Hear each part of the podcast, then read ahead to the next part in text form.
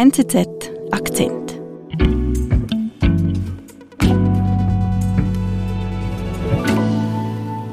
Hallo Katharina. Hallo Marlen. Du bist ja als Reporterin der NZZ kurzfristig nach Israel gereist, aber jetzt bereits fast schon wieder auf dem Weg zurück, richtig? Ja, genau. Ich bin im äh, Flughafen Ben Gurion in Tel Aviv mhm. Äh, und warte hier nach einer längeren Sicherheitskontrolle. Wir sind alle angehalten, vier Stunden vor dem Abflug hier zu sein. Vielleicht hört man im Hintergrund äh, manchmal Geräusche. Sag mal, wie geht es dir denn nach diesen zehn Tagen in Israel, in einem Land, das wahrscheinlich im Schockzustand ist? Ja, es waren intensive Tage. Ich bin schon ein bisschen erschöpft. Es ist hier wirklich in dem Sinne intensiv, dass viele Leute oder mehr, als ich so gewohnt bin, mit mir als Reporterin sprechen wollen. Ich habe viele Geschichten gehört, die mich auch sehr bewegt haben. Mhm. Und bin dabei immer wieder auch zurückgekehrt in Gedanken zu meinen Gesprächen mit einer Frau aus Beeri. Äh, ihr Name ist Michael Weiß. Sie hat ihre Eltern beim Angriff verloren. Sie hat auch viele Freunde verloren, Nachbarn und ist schwer traumatisiert, aber auch wütend. Wütend auch auf die israelische Regierung. Die Überlebenden des Hamas-Massakers im Kibbutz Be'eri sind jetzt zwar in Sicherheit, doch sie haben Fragen, erzählt Sonderkorrespondentin Katharina Bracher, die mit der Überlebenden Michal gesprochen hat. Ich bin Marlene Müller. Katharina, wie triffst du denn diese Überlebenden? Ich treffe sie in einer Hotellobby in Israel. Eine riesige Lobby, also so riesig wie eine Kathedrale. Es ist sehr laut und es ist mhm. voller Leute, also Kinder auf ihren Dreirädern, Hunde, die ohne Leine herumrennen und ältere Leute, die vor sich hinstarren, Jugendliche am Smartphone. Mhm. Wo ist das genau? Also ich darf nicht sagen, wie der Ort genau heißt oder wie das Hotel heißt, ähm, außer dass es am Toten Meer liegt. Der mhm. Grund ist, dass es sich bei diesen Menschen in der Hotellobby um Überlebende des Massakers handelt. Mhm. Also du bist jetzt dort, wo diese Überlebenden in Sicherheit sind. Kannst du denn mit den Überlebenden sprechen? Wollen die mit dir sprechen? Natürlich nicht alle, aber es gibt einige, die äh, wollen unbedingt mit Medien sprechen. Und dazu gehört zum Beispiel Michal. Sie will eigentlich immer und immer wieder darüber reden, das sagt sie selber. Sie sagt, ich mhm. könnte mich auch verkriechen, bis der Schlaf mich erlöst, aber ich will jetzt darüber sprechen und ich will, dass die ganze Welt weiß, was uns passiert ist. Uh, I want the world to know what happened. I want the world to know that we want our people back. In diesem Kibbutz Be'eri, der einst über 1000 Einwohner zählte und von dem 200 fehlen jetzt. Die einen wurden verschleppt und die anderen sind tot. Be'eri, was ist das für ein Ort? Be'eri ist ein sogenannter Kibbutz. Und äh, diese Kibbutzim gibt es schon seit vor der Staatsgründung von Israel. Es sind landwirtschaftliche Siedlungen, die sozialistisch, basisdemokratisch organisiert mhm. sind die Idee ist, dass alle für die Gemeinschaft arbeiten und sich das Einkommen teilen und auch gemeinschaftlich leben. Mhm. Und Be'eri im Speziellen wurde gegründet in einer Initiative, die die, die, die Negev-Wüste zu besiedeln, also jüdisch zu besiedeln und zu begrünen. Und äh, Be'eri wurde sehr nahe an Gaza, also zwei Kilometer Distanz von, zur Grenze, mhm. befindet er sich und ist deswegen auch ziemlich exponiert. Also es ist gefährlich da zu leben, diese Nähe zu ja. Gaza. Also es gibt immer wieder Luftalarm dort. Wenn die Raketen aus dem Gazastreifen fliegen, dann haben die Bewohner von Be'eri 15 Sekunden Zeit, sich in ihren Schutzraum, in den Mamad zu begeben. Der Mamad ist in jedem Haus da, um Sicherheit äh, zu geben und gehört auch zum Leben dazu im Kibbutz. Mhm. Es gehört also auch zu Michals Leben. Sie, sie kommt ja aus diesem Kibbutz. Ja, genau. Und davon erzählt sie mir jetzt im Garten von diesem Hotel am Toten Meer. I grew up in the kibbutz. Michal ist vor 44 Jahren in Be'eri geboren, ist Lehrerin im Kibbutz. Sie arbeitet dort an der Schule.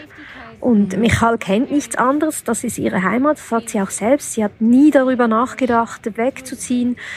Klar, da war die Nähe zur Hamas und auch die Gefahr von Raketen, aber die hielt sie eigentlich für überschaubar, diese Gefahr. I never was afraid from the bombing or the rockets. You know, it's a little bit uh, uncomfortable, but okay, it's a bomb. Doch dann, am 7. Oktober, gibt es wieder Alarm. Michal sagt aber, ich, ich habe gemerkt, dass irgendetwas nicht gut ist. Es ist halb sieben Uhr morgens, es ist nicht die übliche Zeit eigentlich für Raketenangriffe. Sie holt ihre Kinder, die noch geschlafen haben, und äh, sie rennt noch barfuß im Pyjama in diesen Schutzraum. Alles, was sie dabei hat, ist ihr Handy und ein Ladekabel. Und sie schreibt in die WhatsApp-Gruppe ihrer Familie, uns geht es gut. Also die ganze Familie lebt in diesem Kibbutz in Beeri. Genau. Es gibt verschiedene WhatsApp-Gruppen. Die Familie hat eine und in der Regel schreibt äh, Michals Mutter darin und fragt nach, wie es jedem geht. Das macht sie auch jetzt. worry. Und eine Stunde später etwa schreibt die Mutter, wir hören arabische Stimmen draußen. Und dann ist eigentlich klar, dass äh, Eindringlinge im Kibbutz sind. And then she she wrote, uh, they shot dad, they shot dad. And then I didn't realize that they shot him. Und die sagt dann irgendwann, sie haben deinen Vater I, I thought he erschossen. Michal versteht das nicht sofort, weil sie denkt, warum hat der Vater den Schutzraum verlassen? Sie versucht die Mutter wieder zu erreichen, aber die Mutter ist nicht online. Und sie checkt andere Chats von anderen Bewohnern und die fragen sich alle, wo ist die Armee, wo ist die Armee, warum hilft uns keiner? Where is the army? Why don't they come Und diese Frage ist auch im Rückblick verständlich, denn bei diesem Angriff wurde ein Fünftel der Bevölkerung von Beeri getötet oder entführt. Und auch der Kibbutz wurde dem Erdboot gleichgemacht von der Hamas. Okay. Und was ist mit Michael in der Zeit, bis die Armee kommt? Also sie hart mit Mann und Kindern aus in diesem Schutzraum, 16 Stunden. Sie hat erzählt, dass sie äh, in der Eile kein Wasser oder Essen mitgenommen haben. Sie bleiben also dort und ähm, versuchen einfach mit der Außenwelt über WhatsApp in Kontakt zu bleiben. Und dann werden sie nach 16 Stunden befreit von der Armee. Von dort werden sie direkt in einen Bus gebracht ans Tote Meer. Michal hat mir gesagt, sie hat nicht mal gewusst, wohin der fährt. Sie sind einfach eingestiegen im Schock. Sie erfährt auch erst im Hotel, was wirklich passiert ist. So Stunden später, dass die Eltern getötet wurden, hört sie von ihrem Bruder, der beim Sicherheitsdienst arbeitet. Und Der ist auch da im Hotel. genau, der wurde dann auch evakuiert. Sie erfährt dann, dass die legendäre Armee, der sie so sehr vertraut hat für ihren Schutz, für den Schutz ihrer Familie, stundenlang brauchte, um überhaupt zu reagieren. Wie wirkt Michael denn auf dich, wenn sie dir das alles erzählt, diese schrecklichen Erlebnisse? I, I don't let myself feel. Das ist äh, bemerkenswert, weil Michal wirklich gefasst und ruhig wirkt, entschlossen fast, entschlossen jetzt diese Geschichte zu erzählen, dass das wichtig ist. Aber zwischendurch merkt man, dass sie sehr schreckhaft ist. Wir sitzen ja im Garten und jedes Mal im Gespräch, wenn jemand hinter ihr durchläuft oder laut spricht, dann zuckt sie zusammen. Und Irgendwann äh, biete ich ihr dann an, dass ich mit dem Rücken zur Tür sitze, damit sie sieht, wer aus, äh, aus dem Hotel kommt und nicht jedes Mal zusammenzuckt. Also so quasi unter der gefassten Oberfläche von Michael, da versteckt sich ein riesiges Trauma. Ja, davon muss man ausgehen. Michal hat gerade ihre beiden Eltern verloren. Der Vater wurde durch die Türe des Schutzraums hindurch erschossen von, der, von den Terroristen. Und dieser Schutzraum war ja so der Inbegriff der, des Sicherheitsgefühls. Also das ist etwas, was Michal wahrscheinlich jetzt sehr stark noch beschäftigt. I, I was I was calm. I'm, I'm not calm anymore. now I know that the safe room is not Und hier in safe. diesem Hotel am Toten Meer, kann Michael da etwas durchatmen oder Momente der Ruhe finden? Oder ist sie noch ganz im Schock gefangen? Wie, wie erlebst du das? Also für mich hat sie gewirkt, als wäre sie noch ganz in diesem Schock gefangen, noch, noch daran zu realisieren, was passiert ist. Sie hat sich auch immer wieder selbst vergewissert, indem sie es erzählt hat, was da passiert ist. Aber sonst hält sie sich vor allem beschäftigt. Sie ist sehr engagiert. Jeder kennt sie halt in der Gemeinschaft. Mhm. Sie packt mit an, ist am Organisieren. Sie gibt eben auch zahlreiche Interviews. Sie hat eine sehr, sehr aktive Rolle mhm. in dieser Gemeinschaft. Das merkt man. Also es kommen auch immer wieder äh, Leute und sprechen sie an oder umarmen sie und, und irgendwann kommt ein blonder Junge mit einem Tennisschläger in der Hand auf sie zu und streicht ihr über die Schulter und sagt Hallo immer der Junge ist ihr Sohn. Und äh, Michal lächelt müde und, und sagt dann sehr stolz auch, ja, meine Kinder waren sehr tapfer in diesen 16 Stunden. Sie haben sich nicht einmal beklagt, sie haben mhm. Schreckliches erlebt, gesehen und gehört, aber die Kinder waren wirklich ihr größter Trost. Mhm. Und trotzdem ist aber spürbar, also dieses Leiden, das hat kein Ende. Es, dieser Horror geht, geht weiter. Mhm. Wie meinst du das? Also sie wissen jetzt überhaupt nicht, wie es weitergeht. Also es wurde ihnen versprochen, dass staatliche Hilfe kommt, dass eine Soforthilfe kommt, auch ein Plan für den Wiederaufbau etc. Und all das, darauf warten sie jetzt noch und alle Hilfe, die sie jetzt bekommen, das hat mir Michael so erzählt, alles kommt von Freiwilligen. So also die, die, die medizinischen Behandlungen, äh, die Kleider, Hygieneartikel, Spielsachen für die Kinder, psychologische Unterstützung, sogar der Bus für die Evakuation wurde privat bezahlt. Das Hotel, wo sie übernachten, verrechnet keinen Schekel für, dafür. Also es kommt alles noch vom Privaten. And from the official side, like the authorities, they organize the transport or anything? Nothing. Mhm. Wo bleibt denn der Staat? Das ist die große Frage. Wo bleibt der Staat? Also offenbar, und das schreiben israelische Zeitungen, äh, Medien so, die staatliche Hilfe steckt in der Bürokratie fest. Man hat zwar relativ schnell beschlossen, dass man eine Administration, eine Behörde gründet, die genau das machen soll, Soforthilfe, aber die äh, Kritik ist jetzt groß daran. Mhm also nicht nur von links wie üblich, sondern auch von rechts. Man merkt einfach, dass die Israelis das Vertrauen in die Regierung Netanyahu auch ziemlich verloren haben. Das zeigen ja übrigens auch Umfragen.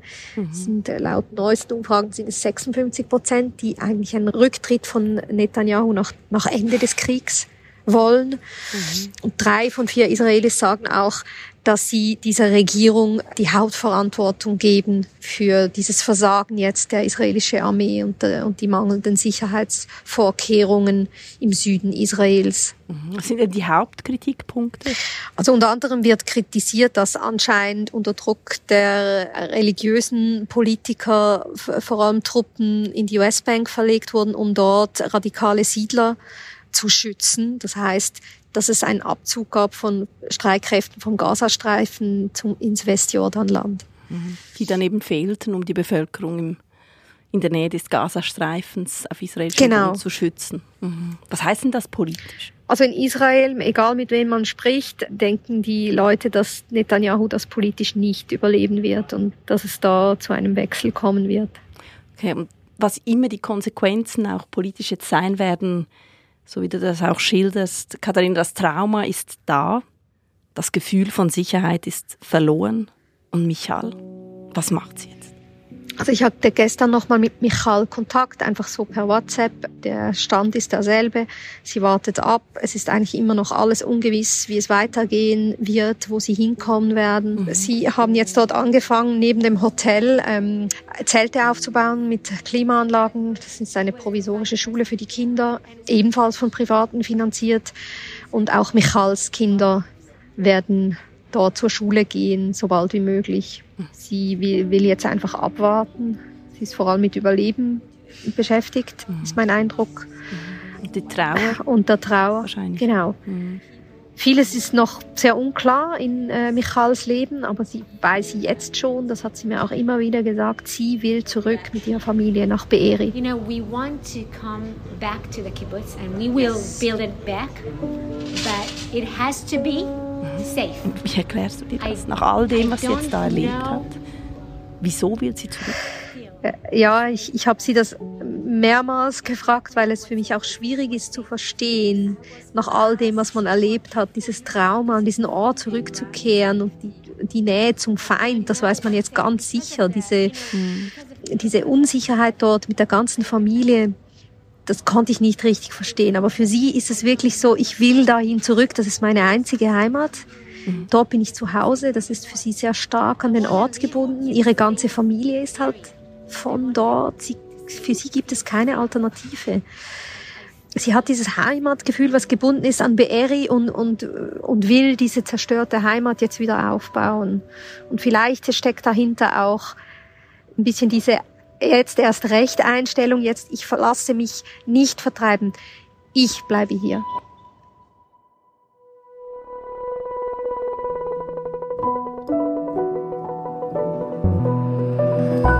Danke und liebe Grüße nach Tel Aviv. Ich wünsche dir einen guten Heimflug. Danke.